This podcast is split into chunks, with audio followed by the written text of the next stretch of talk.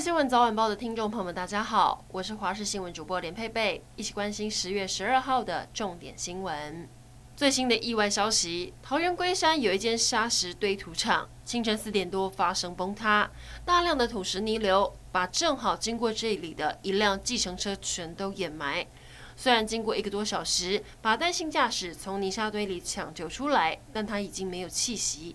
家属赶到现场，完全无法相信，只是跟一般往常一样，一早出车载客，竟然会在半路上遇到这一场劫难。砂石堆土场的负责人也朝业务过失致死罪来侦办。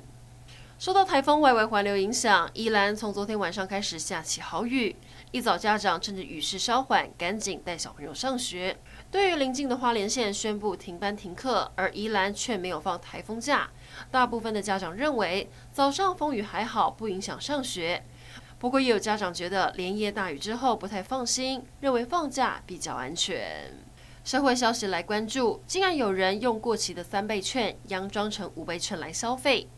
有一名女子在十一号下午在苗栗头份小吃店点了四百元的餐点，她拿了两张面额两百元的振兴券结账。由于当天是连假，小吃店很忙。老板的小女儿帮忙收钱时没仔细看，直到晚上七点时才发现这两张是去年年底已经过期的三倍券。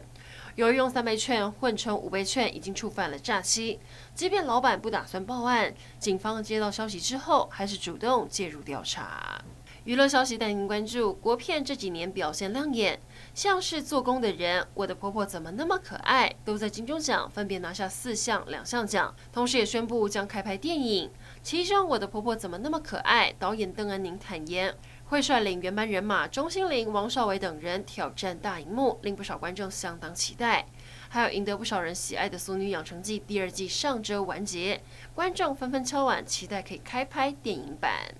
国际消息来关心，诺贝尔经济学奖得主十一号公布，由加州大学伯克莱分校教授卡德以及麻省理工学院教授安格里斯特，还有史丹佛大学教授因本斯共享殊荣，表扬他们对劳动经济学还有因果关系分析论方面的贡献。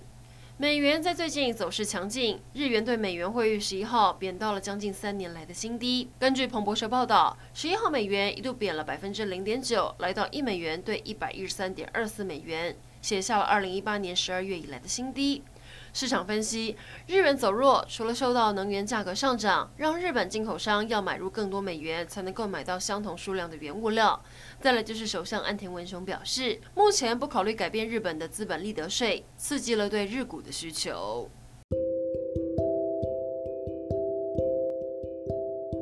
以上整点新闻，感谢您的收听，我们再会。